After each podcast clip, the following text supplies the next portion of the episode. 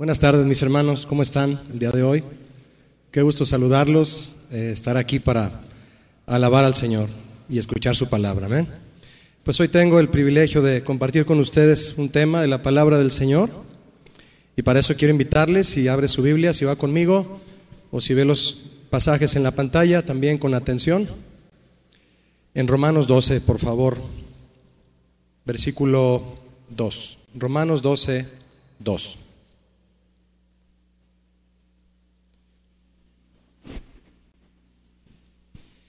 Voy a leerlo. Dice así la palabra del Señor en Romanos 12, 2. No os conforméis a este siglo, sino transformaos por medio de la renovación de vuestro entendimiento, para que comprobéis cuál sea la buena voluntad de Dios, agradable y perfecta.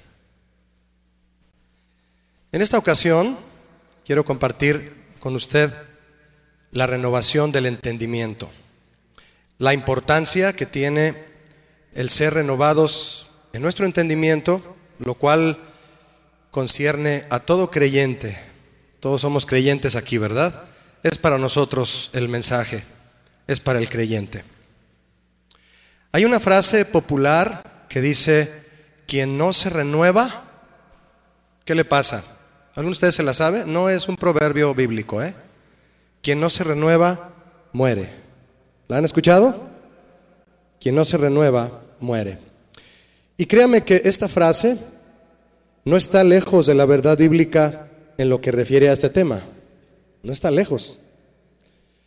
A todo aquel que entrega su vida al Señor y procura un verdadero cristianismo, ser un verdadero cristiano, le es imprescindible tener presente la importancia de ser renovado en su entendimiento. ¿Cuándo? ¿El día en que entregó su vida al Señor, ese día va a ser renovado y nada más? No. Todos los días. Todos los días. La renovación es todos los días.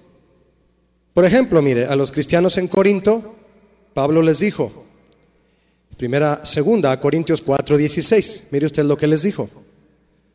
Por tanto, no desmayamos.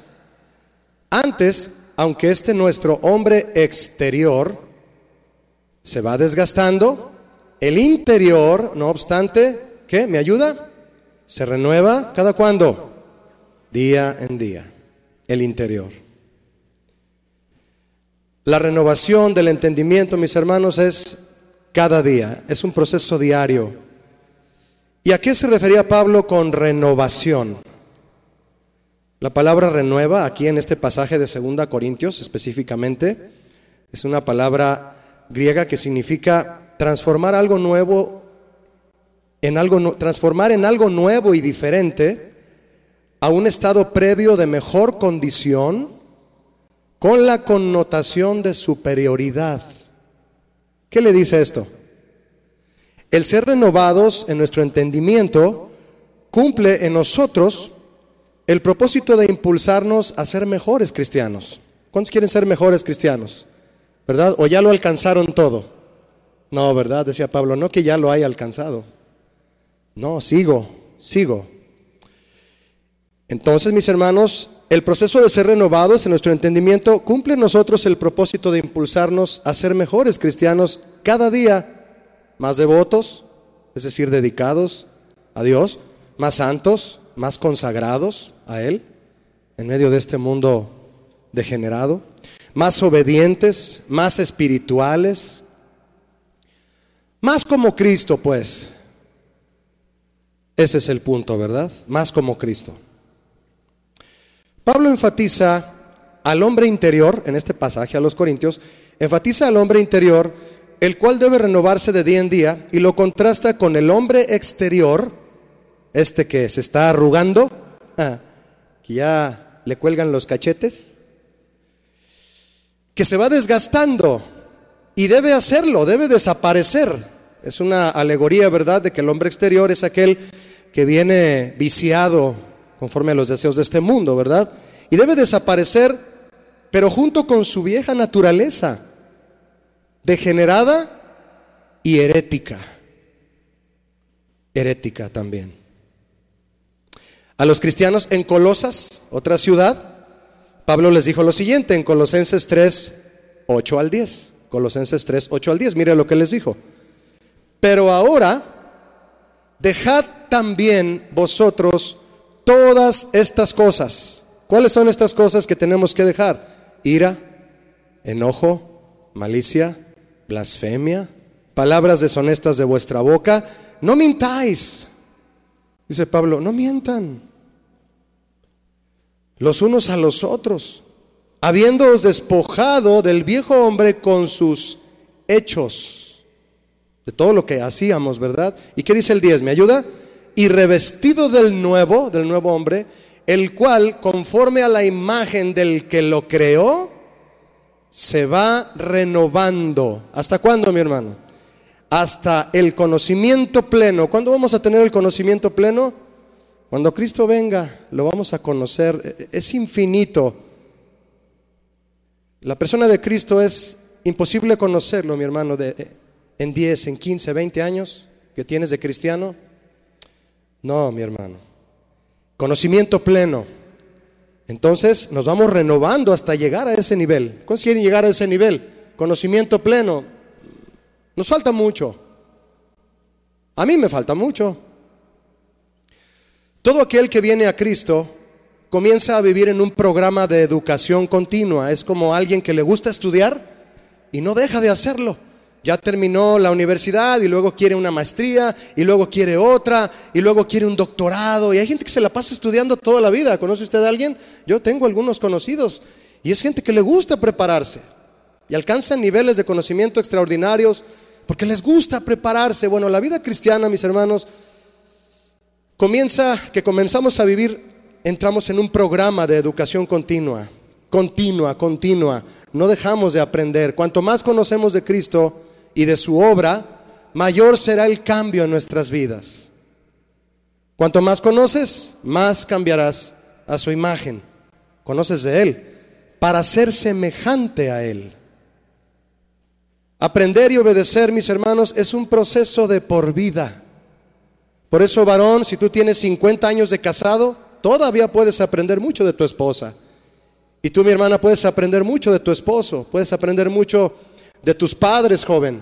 Todavía hay mucho que aprender y Dios nos va a permitir aprender muchas lecciones. El cristianismo es una escuela que no termina. Nos graduamos hasta que el Señor venga. ¿Cuántos quieren graduarse aquí? ¿Cuántos quieren su título de graduación? Yo también. A los cristianos en Roma. Les habló a los corintios, a los colosenses, también a los cristianos en Roma, a los romanos. En nuestro verso inicial que usted leyó conmigo, Romanos 12.2, mire, cuando Pablo les habló de renovación del entendimiento, significa lo siguiente, renovación. Cuando les dijo renovaos, eh, transformaos por medio de la renovación de vuestro entendimiento, vamos a ver este pasaje. Renovación.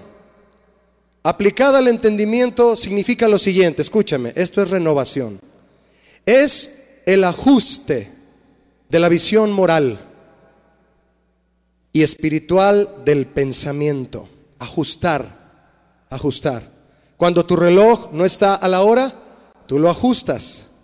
Tú ves un dispositivo que te da la hora exacta por vía satelital un celular, el celular te da la hora exacta porque están conectados a los satélites y, eso te permite poner tu reloj analógico eh, a la hora exacta, ¿verdad? Lo ajustas. Entonces nosotros ajustamos la visión moral y espiritual de pensamiento a la mente de Dios. Eso es ser renovado. Es un ajuste diario, todos los días, todos los días. Que tiene como propósito llevar a cabo un efecto transformador sobre la vida. Tenemos que cambiar, cambiar, cambiar, ser mejores. Y al decir entendimiento, mis hermanos, ¿a qué se refiere específicamente el entendimiento? La renovación del entendimiento. ¿Qué es el entendimiento? Es una palabra que está interesante en el griego porque se dice nous, ¿verdad? Qué curioso que en inglés know es conocer de conocimiento, entonces, eh, de saber. Muchas palabras también se, se pasaron de estos idiomas raíces a otros idiomas y también como el inglés, me di cuenta, un ejemplo, ¿no? Y bueno, es interesante. Esta palabra es la mente, se refiere a la mente, al intelecto, pensamiento, todo aquí, mire, aquí, aquí arriba. Aquí está el entendimiento, ahí está la mente, el intelecto, los pensamientos, los sentimientos, la voluntad, actitud, intención, los propósitos, el discernimiento. Todo lo que hay aquí arriba, todo lo que producen nuestras neuronas, todo lo que se forja aquí arriba. Mire, si todo esto es el entendimiento humano, significa entonces que cuando somos renovados en ello, en todo esto, en la mente, intelecto, que viene a ser lo mismo, pero muy desglosada la palabra griega, si en todo esto somos renovados, significa entonces que podemos llegar a ser prácticamente otras personas. Otras, otras. No sé si usted ha tenido la experiencia de alguien que lo conoció a usted hace 10 años y ahora que usted ha luchado por ser un hijo de Dios y ha dejado cosas, se ha despojado de su vieja humanidad, usted llega al trabajo con, o con parientes familiares y ellos saben que usted no es el mismo. Ese es el propósito.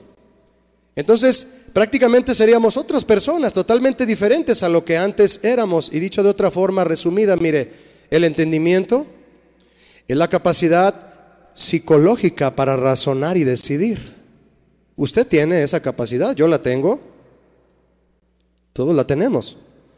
Y si somos renovados diariamente en eso, en nuestra capacidad para razonar y decidir, imagínense los cristianos que podemos llegar a ser si nos permitimos renovar y ser transformados por medio de esa renovación de nuestra mente. El consejo central, mis hermanos, de este verso inicial que usted leyó conmigo, Romanos 12.2, vamos a estar ahí unos momentos. ¿Cuál es el consejo central de este pasaje? Es un consejo que también es central para la vida cristiana. Es central para usted y para mí, usted que vino hoy a escuchar la palabra de Dios. Este es un consejo central. ¿Cuál es? Está en medio del versículo. Es transfórmense por medio de la renovación de su entendimiento. Ese es el consejo. Transfórmense, cambien. Qué curioso que el apóstol Pablo, en la sabiduría que Dios le daba, usaba algunos verbos eh, aplicados a que cuando oremos le roguemos a Dios que nos ayude a esto, a esto otro. Pero hubo ocasiones en las que Él nos dijo, ustedes háganlo. Como por ejemplo en Efesios, quítense ustedes la amargura. No le piden a Dios, Señor, me quitas esta amargura, no puedo con ella. No, tú quítala de ti. ¿Verdad que hay una gran diferencia? Quítense de vosotros toda amargura, dice Efesios. Esto es algo parecido, transfórmense, cambien, cambien. Señor, cámbiame el Señor. Tú cambia. Claro que la gloria de Dios, su presencia, su Espíritu Santo, lo vamos a leer. Claro que nos motiva al cambio y por medio de la renovación de nuestra mente podemos cambiar. Pero es una decisión nuestra. Por eso Pablo dice, transfórmense por medio de la renovación de su entendimiento. Transfórmese es entonces, cambien día a día. Procuren el cambio todos los días. El énfasis de Pablo al decir transfórmense no estaba en invitarlos a considerar la posibilidad de un cambio en sus vidas. Hagan la lucha por cambiar, mis queridos hermanos en Roma. Hagan la lucha por cambiar un poco. No, ese no era el énfasis. El énfasis era transfórmense, que significa esfuércense cada día por ser los cristianos que Dios espera de ustedes. Con Cristo como ejemplo. Caminen dejando atrás y cada vez más al hombre viejo, anhelando ser los hijos de Dios que pueden llegar a ser por su gloria. ¿Cuántos desean esto? ¿Alguien desea esto aquí? Mi hermano, es un, es un consejo que hay que tomar. Un mandamiento de Dios. Todo lo podemos en Cristo que nos fortalece, ¿sí o no? Para eso es ese pasaje aplicado. Todo lo puedo en Cristo. Sí, yo voy a orar para que ese carro sea mío, esa casa sea... No, no, para eso no es ese versículo de todo lo puedo en Cristo. Todo lo puedo en Cristo es para lograr lo que Él pide de mí, el cambio de, de mentalidad. Lo puedo en Cristo que me fortalece. Le decía Pablo a los filipenses. Pablo impulsaba a aquellos cristianos al cambio constante, mis hermanos, de su manera de pensar. Porque sabía lo expuestos que vivían en aquellas culturas, la romana, la griega. Súper, súper pecaminosas, mi hermano, depravadas, degeneradas. El trato a la mujer, eh, cuestiones eh, de la moral totalmente en degeneración. Pablo sabía que ellos estaban expuestos, que vivían en aquellas culturas tentados continuamente a adoptar la manera de pensar del mundo, corrupta e inmoral. Y es debido a eso que antes del consejo les extiende una exhortación muy importante. ¿Cuál es esa exhortación? Está al inicio, ¿quiere leerla conmigo? Ahí está en la pantalla, mire. Es, no os conforméis a este siglo. Ahí está la exhortación antes del consejo. No se conformen a este siglo. Atender esta exhortación, mi hermano, nos puede despertar a esforzarnos más para obedecer el consejo de transformarnos y buscar la renovación de nuestro entendimiento cada día. Vamos a verlo. La exhortación. No te conformes a este siglo. ¿Qué significa? Conformarse significa eh, es una palabra de donde, viene la palabra esquema, una apariencia, como un diagrama de algo que tú quieres eh, eh, demostrar, pero es solamente un esquema. Un esquema es una representación mental o simbólica que muestra los rasgos esenciales de una cosa material o inmaterial también. Un modelo, vamos. Conformarse es tomar la forma moldear la propia conducta en base a un esquema, a una apariencia, a un aparente modelo o patrón. ¿De qué? De este siglo. ¿Qué es siglo? Siglo es era, corriente de este mundo. Este mundo es un sistema sin Dios. Y los hijos de Dios no podemos aceptar las normas de esta era, cuyo Dios es Satanás, dice 2 Corintios 4:4 que Satanás es el Dios de este siglo, 2 Corintios 4:4. Él es el Dios de este siglo. Y quien ha cegado, escúcheme ahí, vea lo que dice, Él ha cegado el entendimiento de los incrédulos para que no les resplandezca la luz del Evangelio de la gloria de Cristo. Por favor, dígame, ¿qué ha cegado Satanás, el Dios de este siglo, en los incrédulos? Su entendimiento los ha cegado, en griego significa se los ha oscurecido. Están a ciegas, están a obscuras.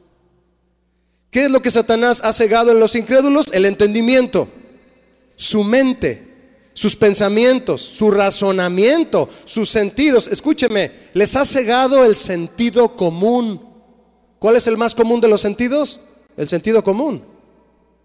Están ciegos. No saben ni siquiera discernir ya lo bueno de lo malo. A lo bueno, a lo bueno, perdóneme, le llaman malo, a lo malo le llaman bueno. Todo está al revés. Está tan ciego el asunto que todo está contrario a la palabra de Dios. Y ese es el objetivo del maligno. Ha cegado su sentido común, les ha oscurecido, mi hermano, la capacidad psicológica para razonar y decidir. Imagíneselo usted un, un momento ciegos para no tener sentido común. Tú puedes hablar con un hombre que trata mal a su esposa, que trata mal a sus hijos y no entiende que está mal, no entiende que gritar no está bien, que golpearla no está bien, no lo entiende, que robar en el trabajo no está bien. No lo entienden. Decir no lo entienden es literal. Están ciegos en su entendimiento. ¿Y qué consecuencias ha traído esta ceguera este oscurecimiento del entendimiento. Bueno, de muchas consecuencias, la más terrible es que la luz del Evangelio de la gloria de Cristo no les resplandece, no les amanece Cristo. ¿Qué tal? Solo eso. Imagínense que al oír la palabra de Dios, su mente no la asimila. No asimila la palabra de Dios, no causa ningún efecto en ellos y mucho menos un cambio. Mucho menos. Esto sucede a los incrédulos. Pero podría sucederle a un creyente que se descuida, que deja de perseverar y que comienza a conformarse a este mundo. ¿Qué cree usted? Sí. El pastor nos ha predicado temas al respecto en estas últimas semanas. Él nos predicó por ahí como el 13 de marzo un tema que se llamó ¿Puede un cristiano volver atrás? Si no busca cambiar día a día y ser renovado en su entendimiento, ¿qué cree usted? Sí. Es una de las causas de volver atrás. No te renuevas en tu entendimiento. Quien vive conformándose a este mundo, adaptándose a su forma de pensar corrupta e inmoral, se sumerge cada vez más en una oscuridad y en una ceguera que le impedirá ver la luz del Evangelio, quedando lejos de todas las bendiciones que solo Cristo y el Evangelio pueden dar, como el perdón, la paz. Hay gente llena de amargura que vivieron en algún momento, estoy hablando de creyentes, que vivieron en algún momento el perdón de Dios y ahora ya no lo piden, no lo buscan y le ofenden de continuo, ya no tienen paz, ya no les importa la comunión con el Padre, todo esto viene de la luz del Evangelio y de Cristo y en su oscuridad no, no lo pueden tener. Y también la transformación de la mente. No son renovados, van en retroceso ahora que nos lleva a vivir como hijos de Dios, mi hermano. La transformación de la mente ellos no la tienen. ¿Cuál? La que nos lleva a vivir como hijos de Dios, a ser mejores personas, mejores ciudadanos, mejores padres, mejores esposos, mejores hijos, mejores cristianos que brillen en la oscuridad de este mundo y no que se sumerjan en ella, que sean luz y no oscuridad. ¿Cuál es el área entonces, mis hermanos, del ser humano en la que Satanás se enfoca y ataca. ¿Cuál es? Para evitar que la luz del Evangelio no les resplandezca, la mente. Diga conmigo, la mente. Así es. Pablo les enseñó a los cristianos en Éfeso a ponerse el yelmo. ¿Se acuerda? El casco de la salvación. En Efesios 6, 16 y 17. Pónganse el yelmo de la salvación, el casco. Y ese casco solo pueden ponérselo aquellos que son salvos porque es el yelmo de la salvación. Solo los que a quienes les ha resplandecido la luz del Evangelio entienden esa protección que Dios nos ha dado y se la ponen, la portan, porque a ellos les ha resplandecido la luz del Evangelio de la gloria de Cristo. Y esa luz les ha abierto los ojos de la fe, la cual viene a ser un poderoso escudo con el que pueden apagar todos los dardos de fuego del maligno que él dispara. ¿A dónde cree usted? A la mente, directo a la mente, buscando cegar y oscurecer tu entendimiento. Pero el creyente con su fe, su escudo, apaga los pensamientos con los que Satanás busca corromper su mente. Y lejos, mi hermano, lejos de quedar ciego o en oscuridad, por el contrario, la luz del Evangelio, la sana doctrina ilumina cada día más su mente, renovándolo de aquel que, que, que ha puesto su escudo de la fe, que se ha puesto el casco de la salvación, cada día más su mente renovada hasta llegar al conocimiento pleno de Cristo y a pensar como Él. Pablo dijo a los Corintios en primera carta 2.16, les dijo, mas nosotros tenemos la mente de Cristo. Imagínese, el entendimiento de Cristo en nosotros. ¿Se lo puede imaginar? Pablo le tiraba a lo grande. Él no solo aspiraba a una mejor manera de pensar, moral y justa. Sí, eso está excelente. Querer ser justo moralmente está bien. Pero él exhortaba a los cristianos de su tiempo a aspirar a una más alta manera de pensar, a la más alta. Y él decía, nosotros tenemos la mente de Cristo. Es decir, la tenemos a nuestro alcance para ir detrás de ella. ¿Cuántos quieren tener la mente de Cristo aquí? Un entendimiento, mi hermano, que te lleva siempre, siempre, siempre en la voluntad de Dios. No se conformen a este mundo. El mismo término conformarse fue usado por Pedro también para exhortar a los contemporáneos a los cristianos de su tiempo. En primera de Pedro 1.14 dice lo siguiente, como hijos obedientes, no os conforméis a los deseos que antes teníais estando en vuestra ignorancia. Ya no ignoramos, ya no, ya no tenemos pretexto. Por eso no debemos conformarnos a los deseos que antes teníamos. ¿Nota usted las palabras que anteceden a la exhortación no se conformen? ¿Cuáles son las palabras que anteceden a la, exhortación de no se conformen? Como hijos obedientes. ¿Ya lo leyó? Como hijos obedientes. Los romanos y los griegos adoraban a un sinnúmero de dioses que ellos mismos creaban. Y fíjese, a cada dios le asignaban un atributo natural que inclusive era, delante de Dios, pecaminoso, con el que justificaban sus costumbres y propósitos corruptos. Y lo que sus dioses les indicaban, eso hacían. Dios de la guerra, para justificar sus conquistas injustas y su tiranía sobre pueblos débiles. Dios de la belleza para justificar sus vanidades y sus deseos egoístas. Diosa del amor para justificar su lascivia y sus excesos inmorales. Dios del vino para justificar sus vicios y sus disoluciones. Le asignaban a cada Dios un atributo inmoral, ilógico, absurdo, para justificar sus deseos carnales. Y en medio de esta manera de pensar y de justificar una vida dirigida por dioses absurdos, inventados como pretexto para hacer lo que querían, Pedro les dice a los cristianos, como hijos obedientes, no de esos dioses, del único Dios verdadero, no se conformen a los deseos que antes tenían. Ahí está la exhortación, mis hermanos. Los cristianos respondemos por amor a las demandas de nuestro Señor, porque éstas nos llevan a una forma de pensar y de vivir justa y santa. ¿Cuántos están conscientes de esto? Las demandas de nuestro Dios, sus mandamientos, sus preceptos, nos llevan a una manera de pensar y de vivir justa y santa. ¿Cuántos dan gracias a Dios por eso? Amén. A eso podemos aspirar todos los días, mi hermano, a una vida justa y santa que agrada al Señor. Él es nuestro Dios. A Él lo adoramos, a Él lo obedecemos. No adoramos a dioses que nosotros inventamos para justificar nuestros deseos carnales. Los cristianos no adoramos dioses entonces eh, eh, hechos por nuestra propia carne para justificar nuestros deseos pecaminosos. Pensamos diferente y nos renovamos diariamente. Otra forma de expresar esta exhortación, no te conformes a este siglo es la siguiente, mi hermano.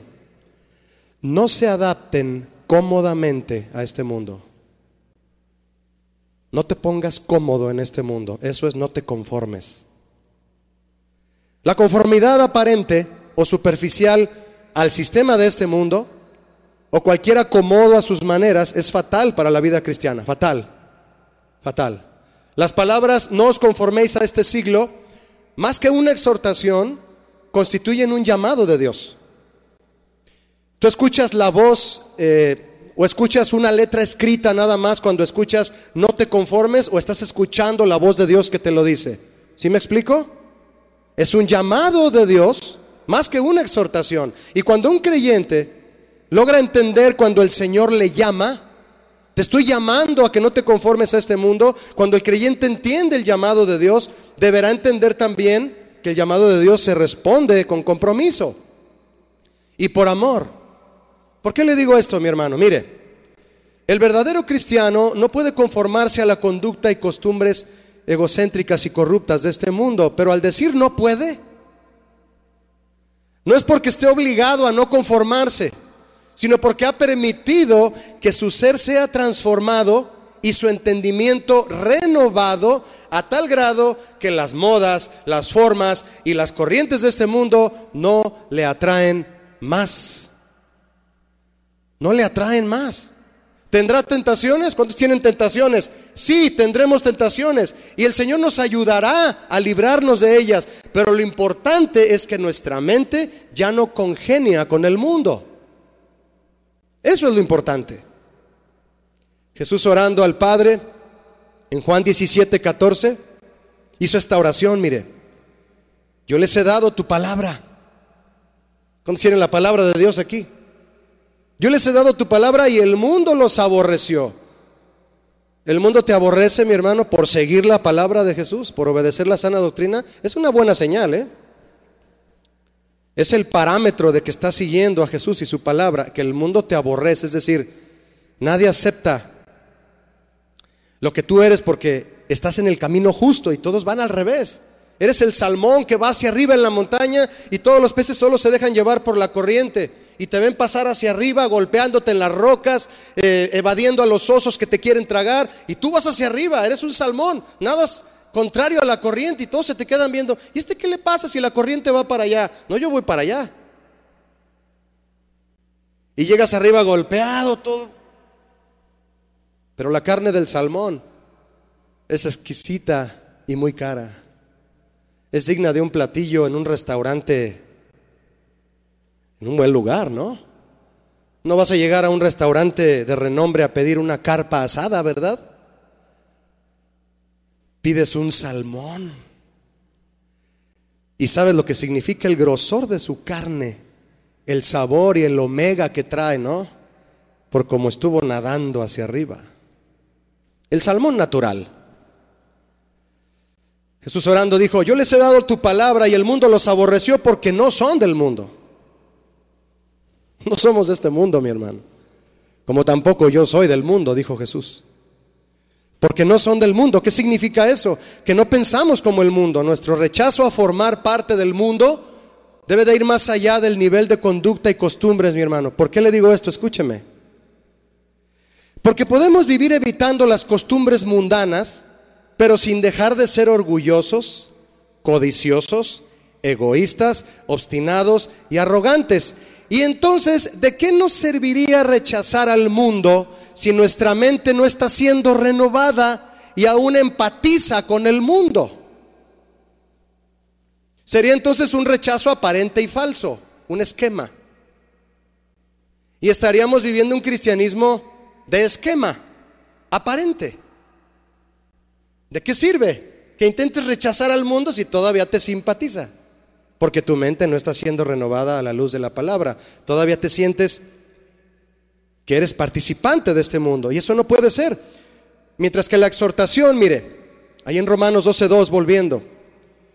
Mientras que la exhortación nos dice, no se conformen. El consejo nos dice, transfórmense. No te conformes transfórmate por medio de la renovación de tu entendimiento. Los cristianos no nos conformamos al mundo, nos transformamos a Cristo. ¿De acuerdo todos aquí?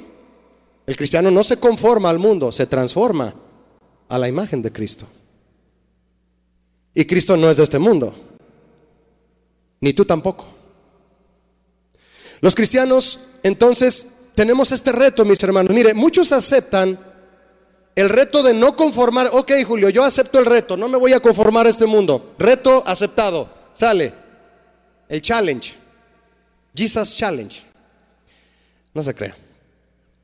Muchos aceptan el reto de no conformarse al mundo, pero sin transformarse ni renovarse en su mente. ¿Cómo está eso? Por lo que su intento de no conformarse al mundo será en vano. Será en vano. Son los creyentes emocionales. Ahora sí, Señor, ya no me voy a conformar a este mundo, pero no te renuevas en tu mente. No lo vas a lograr nunca. No lo vas a lograr. Son los cristianos emocionales. ¿De qué sirve el deseo de ser cristiano y el título si no hay una nueva mentalidad? ¿Verdad que no? No sirve de nada. Muchos dicen ser cristianos, pero no tienen la mente de Cristo. Entonces, es un esquema, es una apariencia. A los cristianos en Éfeso, Pablo les dijo en Efesios 4, 22 al 24, mire lo, interesante que está este pasaje, Efesios 4, 22 al 24, les dijo, en cuanto a la pasada manera de vivir, despojaos, despójense, libérense del viejo hombre que está viciado conforme a los deseos engañosos. Me ayuda con el 23, en voz alta, me ayudan. y renovaos en el espíritu de vuestra mente.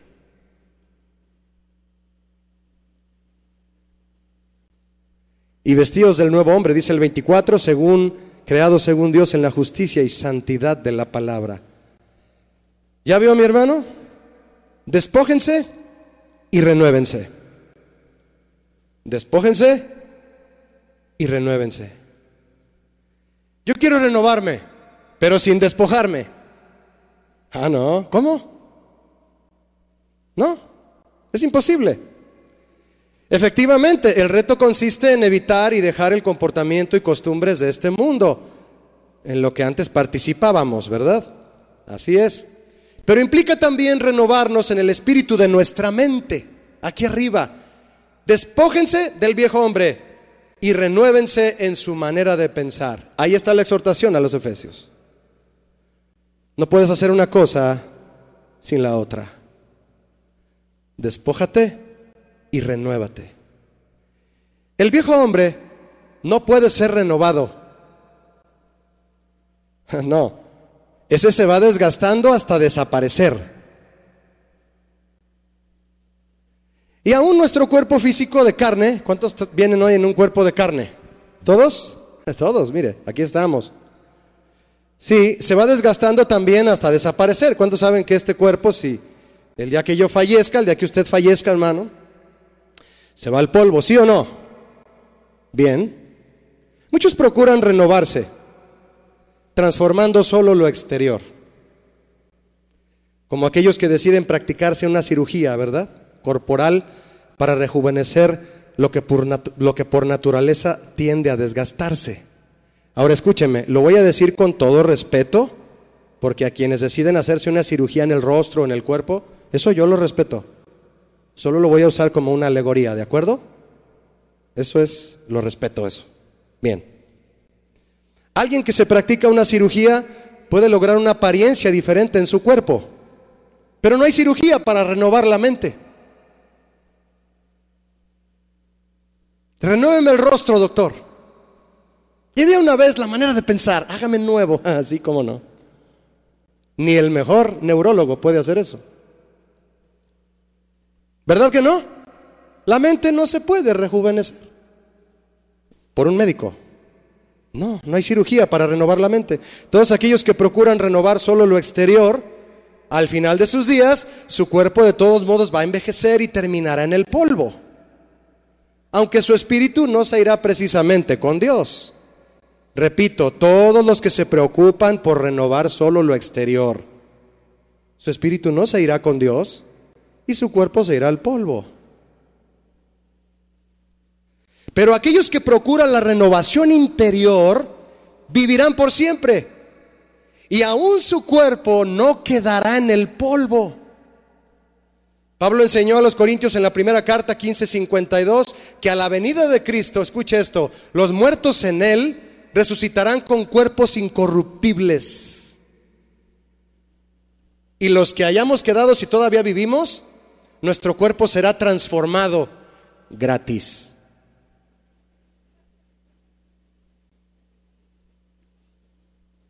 A comparación de las cirugías que son muy caras y riesgosas, porque están en manos humanas. ¿Cuántos quieren esta transformación en su cuerpo cuando Cristo venga? La vamos a tener. Imagínense un cuerpo que ya el coronavirus no le va a hacer nada ninguna bacteria, ¿sabía usted? Un cuerpo que ya en el cielo no va a haber bacterias ni virus. Interesante, ¿no? Así que piénselo bien, mi hermano. Cuando Pablo dijo, transfórmense en Romanos 12.2, es una palabra interesante que usted y yo conocemos desde la primaria. Es la palabra metamorfosis. Mire qué interesante está esto. Metamorfosis. Metamorfó es la palabra griega de donde viene metamorfosis, que significa cambiar la naturaleza esencial. Esencial, no externa. No, no lo aparente, no. Desde dentro, desde el interior. Eso es una metamorfosis. El trasfondo de este verbo es muy diferente al de conformarse, Transformarse y conformarse son dos cosas muy diferentes. Conformarse, yo le dije a usted que es un esquema, un apego aparente. Tiene una referencia más especial a aquello que es transitorio, mutable e inestable, como lo es este mundo. En cambio, transformar, metamorfosis, es cambiar la naturaleza esencial. Mientras que conformarse es tomar una forma aparente, transformarse es llegar a ser semejante. Conformarse, forma aparente. Transformarse, ser semejante. Diferente, ¿no? Yo le pregunto a mi hermano, ¿aparente o semejante a Cristo?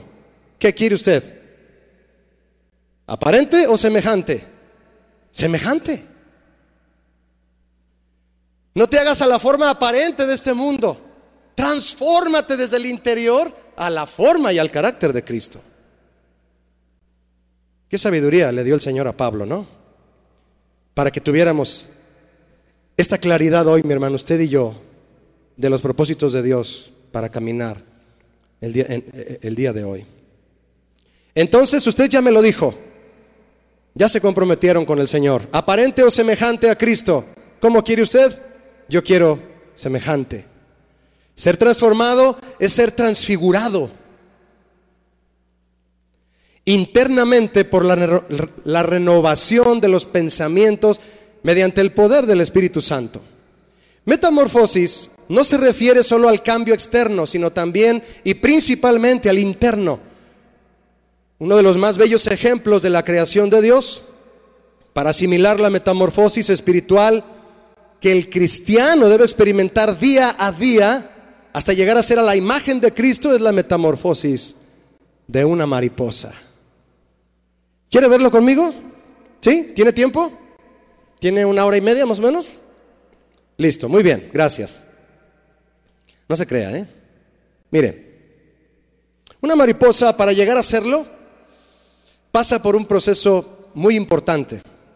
Primero, un huevecillo que la mariposa deposita eh, detrás o en la parte trasera de una hoja de un árbol. Ahí está el huevecillo. Imagínelo. Es el creyente nacido de nuevo con el código de la vida cristiana en su interior, pero apenas comenzando a ser instruido en la sana doctrina. Número dos, una larva o una oruga. ¿Han visto una oruga? Bien. Que sale seis días después de haber sido depositado el huevecillo. Este es el creyente que ha crecido y avanza en el entendimiento de la vida santa, de la aplicación de la fe, de aceptar las pruebas y de perseverar en Cristo. Ya salió del huevecillo, ya está creciendo, ya avanza, lento pero avanza, ¿no? Ahí está el gusano de Jacob. Tercero, una crisálida. La oruga vive ocho días y si no fue devorada por algún depredador, mm, ¿no se le parece algo familiar? Llegan las falsas doctrinas y... Pero aquel que se supo cuidar, que se supo... Si no fue devorado por un depredador, bueno, comienza a tejer la pupa. Se llama pupa. Y dura cuatro días en tejerla. Lleva tiempo. la oruga así, empieza a tejer su, su capullo ahí para meterse, que se convertirá en lo que se le llama la crisálida. Este es el cristiano que ha entendido el llamado de Dios, que anhela servirle y cumplir sus propósitos, consciente de que entrará en un trato especial para así cumplir el plan de Dios. En un trato especial. Ya no, ya no, parece que ya no avanzará, ya no, ya no irá donde quiere, tendrá que estar apretado ahí en la crisálida, pero, pero viene un cambio, porque así lo dispuso el Señor. Y ahí está dispuesto, metido ahí en esa crisálida. Que por voluntad propia, porque le fue puesto el código aquí arriba, él empezó a tejer la oruga, ella empezó a tejer la crisálida. Ella, cuatro días. Número cuatro, una mariposa. La oruga transformada sale después de ocho días de metamorfosis dentro de la crisálida, rompiendo cuidadosamente esa red que tejió, ya que si rompe sus alas, morirá. El cristiano que vive procurando la renovación de su entendimiento día a día, ahora comprueba, descubre la voluntad de Dios para su vida, en la cual vivirá para agradarle a Él, cumpliendo el propósito para el cual fue llamado, cumpliendo el propósito para el cual fue llamado. Ahí está la mariposa ya saliendo, ¿ya la está viendo usted? Es una, un capullito así, pero las alas están como dobladas y empieza. Es algo increíble, porque usted puede tomar una mariposa y por pura maldad, ¿verdad? Usted le puede hacer así sin mucha fuerza y usted le destroza el ala.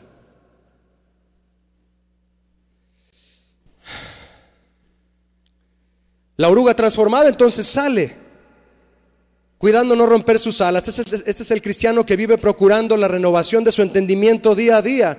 Ahora comprueba, descubre la voluntad de Dios para agradarle a Él y cumplir el propósito por el cual fue llamado. Quinto, la mariposa se reproduce como con una sola pareja, ¿sabía usted?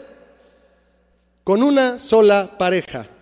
Y cumple el ciclo de su existencia depositando los huevecillos para continuar el ciclo natural que Dios puso en ella. Esta comparación con el cristiano no necesita mayor explicación. Es el cristiano que se renueva de día en día, fiel a la voluntad de Dios, invitando y discipulando a otros en el camino y en la voluntad del Señor. A este proceso, mi hermano, no se le llama la conformación de la mariposa.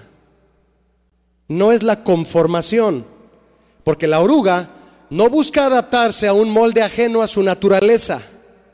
No, no teje la pupa de manera aparente, realmente la, teje, realmente se mete y la teje y se encierra sola, en el trato que Dios ideó para ella. Y se queda en la crisálida a sufrir un proceso real de cambio. No toma un par de hojas de árbol, se las pega como puede, ahí se las, eh, se las pega con alguna resina del, del pino, ¿verdad? Y se arroja a ver si logra volar moviendo así la espalda y a ver si las hojas se mueven e intenta volar. No, si aún no tiene alas, es que aún su mentalidad es de oruga. Y por lo tanto no podrá volar. La oruga no se dice a sí misma, no necesito cambiar o tener otra mentalidad. Solo debo adaptarme a mi entorno, añadirme unas alas y llegar hasta donde yo quiera. Este es el creyente que piensa que puede ser cristiano sin necesidad de modificar su manera de pensar. Grave error. Viviendo cómodamente sin rechazar al mundo y aceptando lo que no afecte su religiosidad.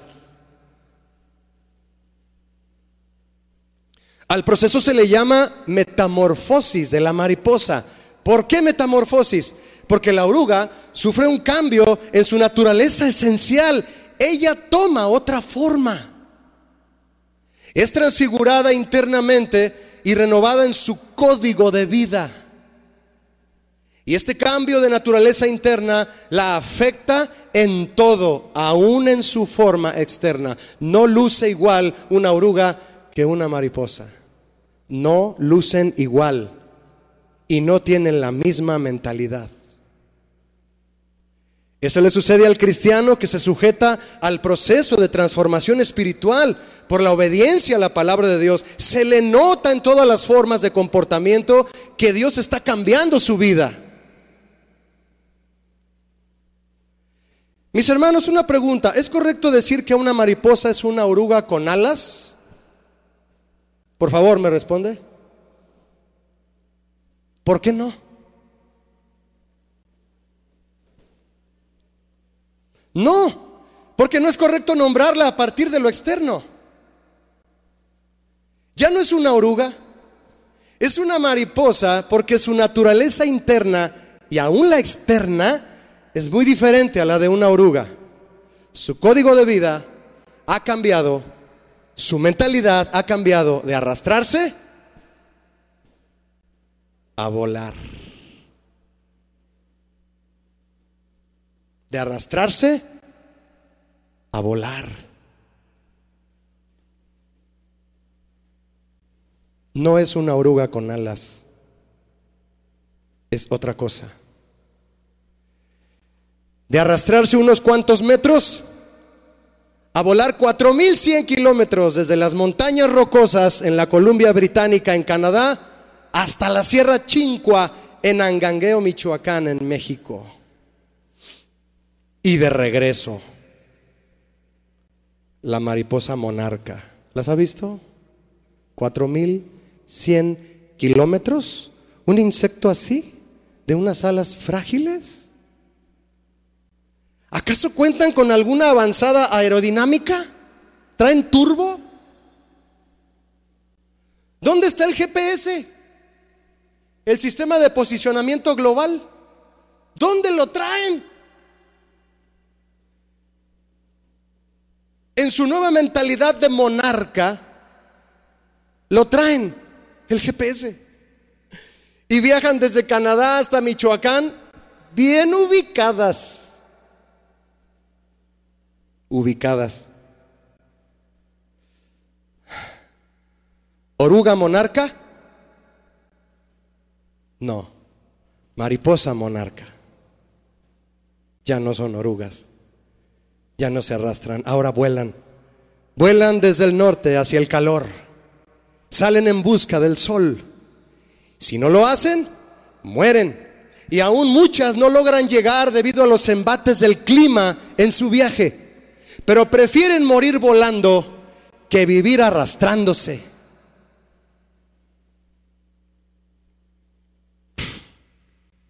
una mariposa. Prefieren vivir, morir volando que vivir arrastrándose. Para no perderse, huelen el polvo de las mariposas anteriores. Comen solo un tipo de flor para que les ayude a producir un olor venenoso de camuflaje para alejar a los depredadores. Y esa acción es imitada por otras especies de mariposas para también librarse de sus depredadores. ¿Quieres que te imiten? Obedece a la naturaleza que Dios ha puesto en ti. Mi hermano, no le estoy hablando de un ave portentosa, de un albatros, de un águila real, no de enormes alas y capaz de enfrentar vientos y climas despiadados. Le hablo de una mariposa. 4100 kilómetros. Y si a mí, el Señor en su palabra, me llama a ser transformado, a cambiar, a obedecer su palabra para que ésta renueve mi mente y ser un cristiano de verdad, tratar bien a mi esposa, a mis hijos, a la gente, consagrarme al Señor, servirle y servir a los demás, después de ver lo que hace este pequeño y maravilloso lapidóptero, me miro al espejo y me digo, Julio, debería de darte vergüenza.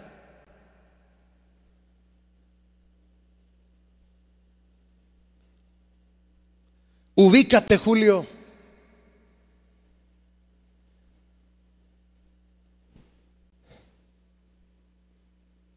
¿No le abruma el ejemplo de este insecto? ¿A cuántos?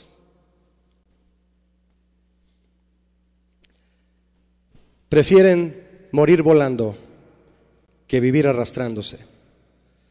David le dijo en su dolor al Señor por haberle fallado terriblemente. En Salmo 51, 10 le dijo esto,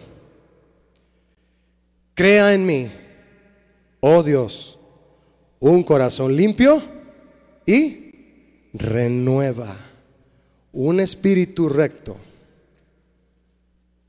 aquí arriba. Señor, toma mi corazón y dame uno como el tuyo. Límpiame y renueva mi espíritu, mi mente que todos mis pensamientos y mis deseos sean nuevos y agradables a ti.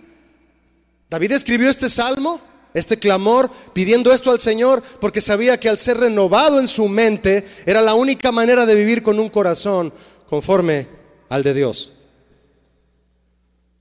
Un hombre llamado Nicodemo, deseoso de entender cómo se entra cómo lograr ver el reino de los cielos, buscó a Jesús para preguntárselo. Y fue de noche a buscarlo. ¿Cómo puedo llegar al reino de los cielos? Y Jesús le dijo esto, mi hermano. En Juan 3:3 le dijo esto. Te voy a decir la verdad, Nicodemo. ¿Sabes qué tienes que hacer? Tienes que nacer de nuevo.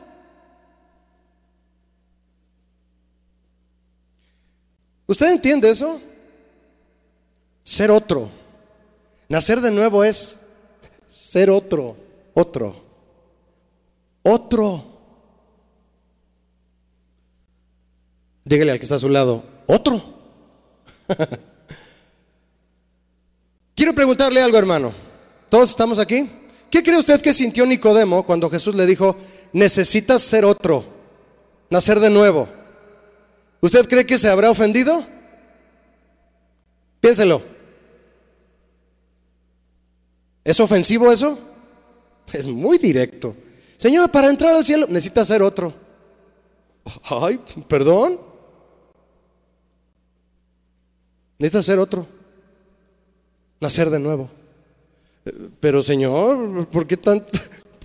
¿Tanto? ¿Sí? Otro.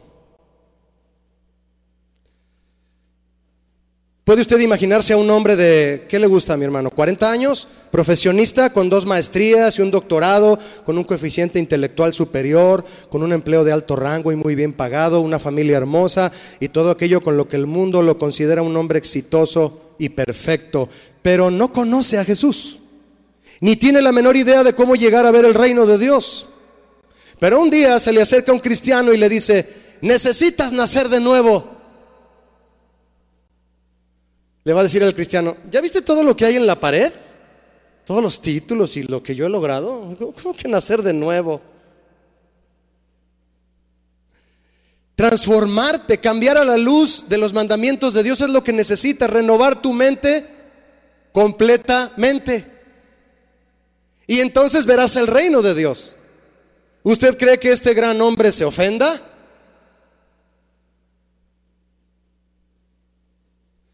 Ejemplo, otro. Usted chocó su automóvil y el choque estuvo relativamente fuerte. Usted no tuvo la culpa, ¿eh? Para que no se sienta así mal. El, choque estuvo relativamente fuerte. Usted observa el daño exterior de su carro, el frente, la cajuela, los costados dañados. el carro dio vueltas y lo golpeó todo. Pero le parece reparable, ¿verdad? No barato, pero reparable.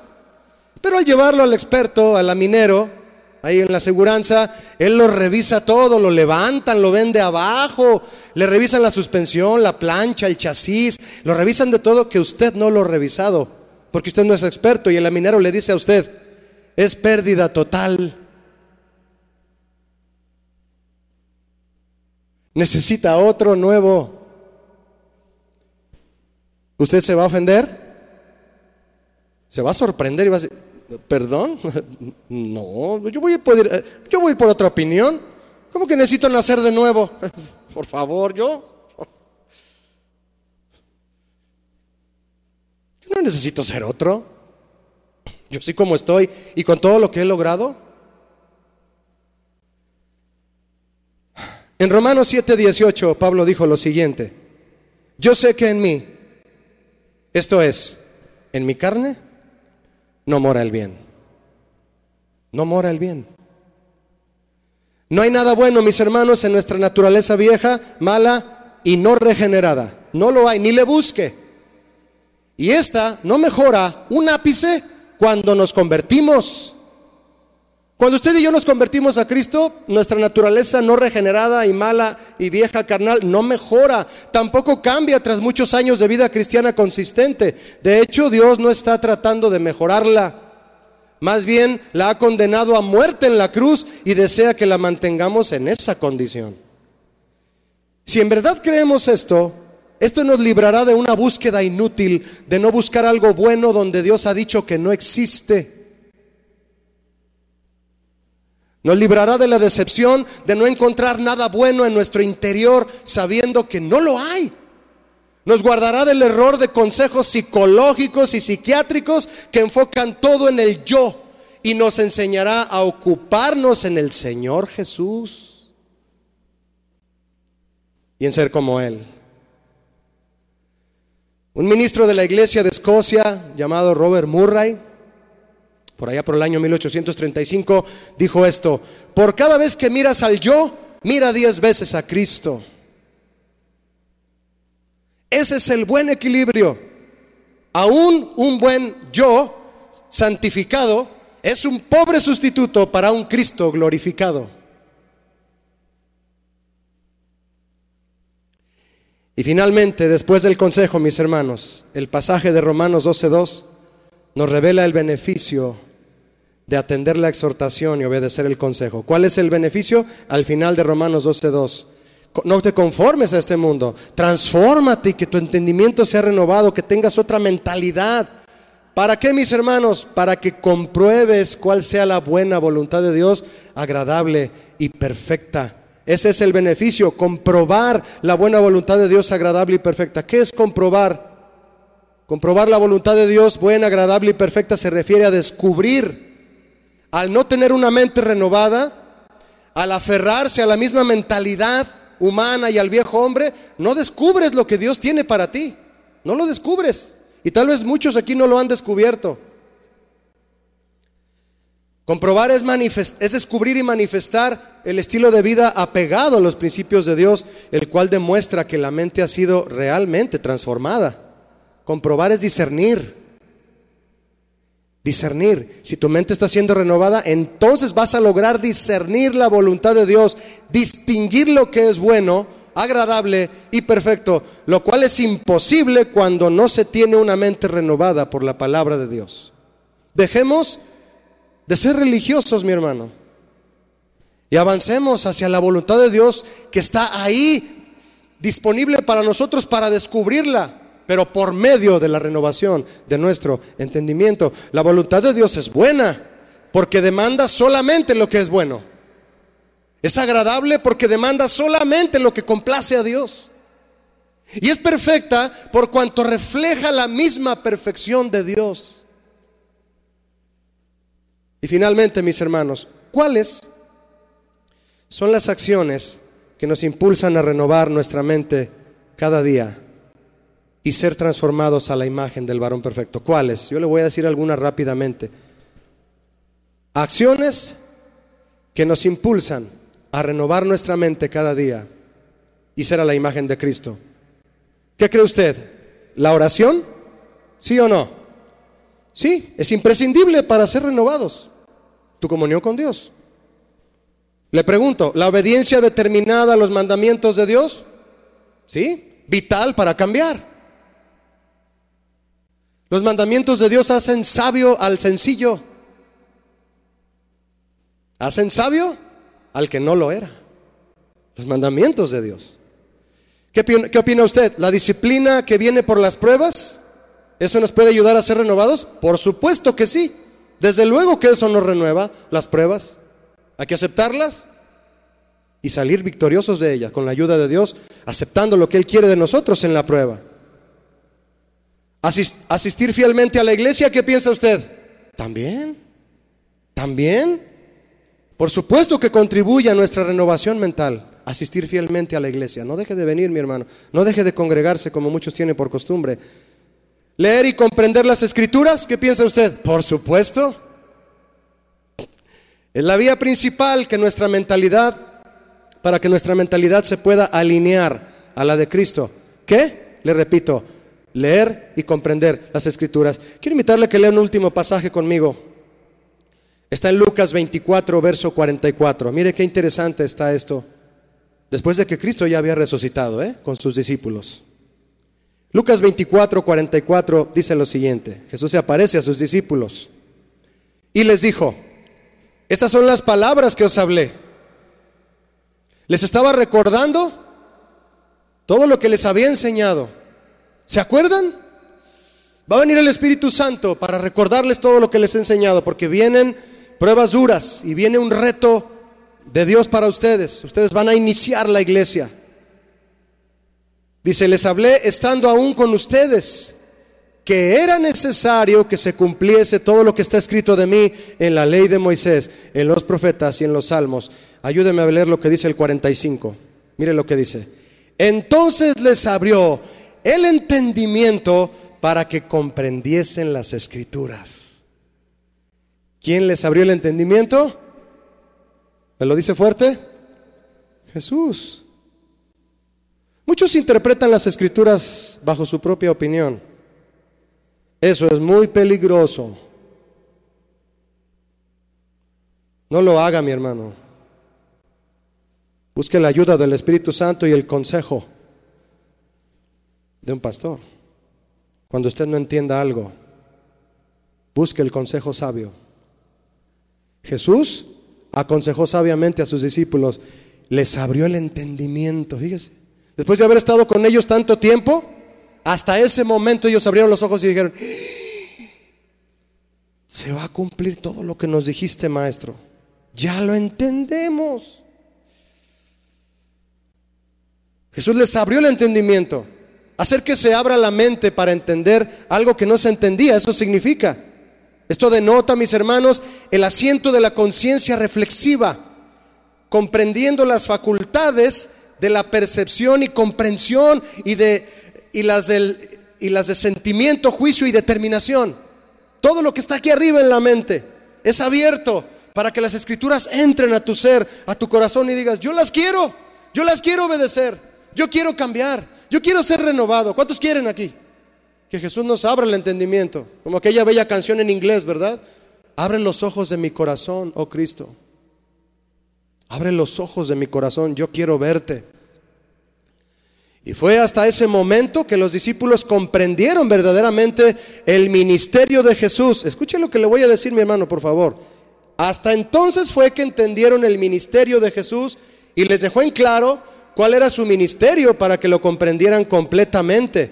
Y les dice en el verso 46, ¿me ayuda? Les dijo, así está escrito.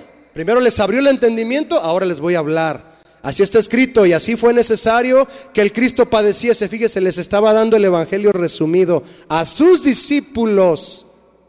Julio, pero ellos ya lo sabían, ¿no? ¿De verdad?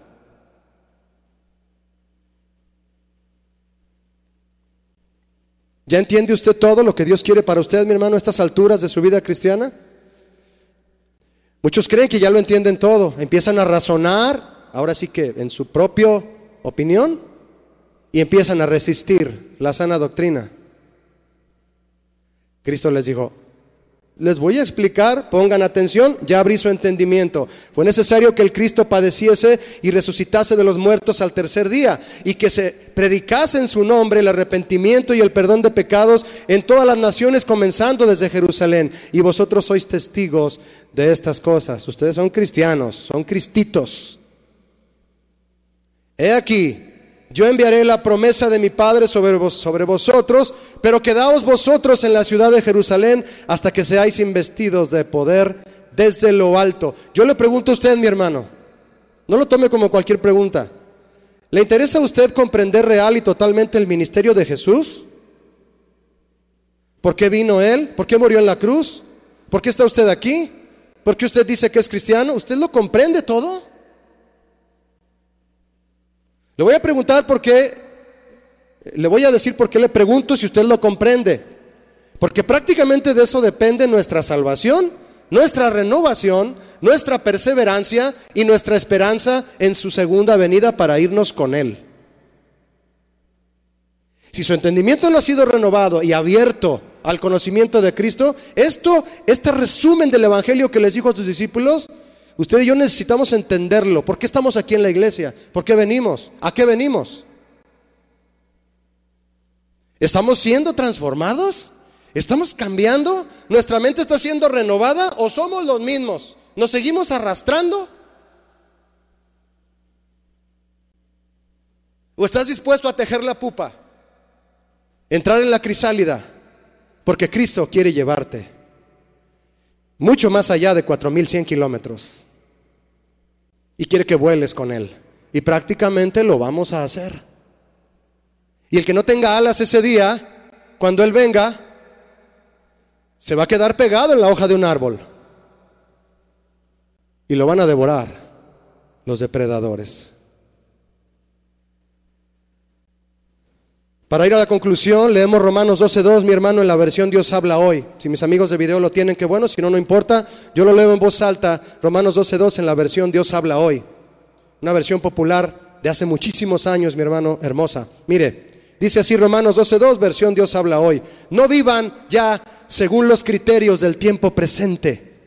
Al contrario, cambien su manera de pensar para que así cambie su manera de vivir y lleguen a conocer la voluntad de Dios es decir, lo que es bueno, lo que es grato y lo que es perfecto. ¿Cuántos quieren esto para sus vidas? Amén, mis hermanos. La vida cristiana, mis hermanos, es un proceso. Aunque tenemos una nueva naturaleza, si tú aceptaste a Cristo de verdad, tú, si tú lo aceptaste, tú tienes una nueva naturaleza, pero aunque la tienes, aunque la tenemos, no adquirimos automáticamente todos los pensamientos y las actitudes buenas cuando nos convertimos en nuevas personas en Cristo. No, no, es un proceso, es poco a poco, pero si nos mantenemos atentos a su palabra, siempre estaremos cambiando. Yo le pregunto a mi hermano para reflexionar y orar, ¿nota usted un proceso de cambio para mejorar pensamientos, actitudes y acciones en usted en comparación con años pasados? ¿Es usted mejor que hace años pasados? A pesar de que el cambio puede ser lento, ocurrirá de todas maneras si usted confía en que Dios le ayudará a cambiar, a ser transformado, renovando su mente. Juan el Bautista decía, yo quiero menguar, hacerme pequeño cada vez más hasta desaparecer y que Cristo crezca. Yo no quiero ser famoso, la vista no está sobre mí, está sobre Él. ¿Cuántos quieren menguar hasta desaparecer y que Cristo crezca? Ese es el punto, mis hermanos. Amén. ¿Quieres orar conmigo? ¿Quieres cerrar tus ojos y hacer esta oración conmigo? Dile, Señor, gracias por tu palabra. Gracias por invitarme a no conformarme a este mundo. Este mundo, Señor, tiene una forma aparente porque que atrae la carne y sus deseos, son los deseos de los ojos, la vanagloria de la vida, de este mundo, Señor, que atraen a las personas que no creen en ti y están inmersos en esa oscuridad, sumergidos. Y el Dios de este siglo, dice tu palabra, les ha cegado el entendimiento. Señor, yo no quiero estar a oscuras en mi entendimiento, no quiero que se nuble mi mente, quiero que sea aclarada. Aún caminando contigo tanto tiempo como los discípulos, Señor, llegó ese día en que te apareciste a ellos y abriste su entendimiento. ¿Cuántos pueden alzar sus manos, ponerse de pie, mis hermanos, y decirle a Jesús, abre mi entendimiento?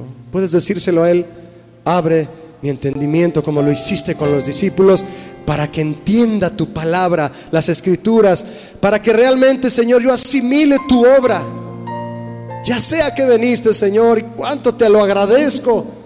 No me la paso más que adorándote y dándote gracias, orando, buscándote y diciéndote, Señor, quiero ser más como tú.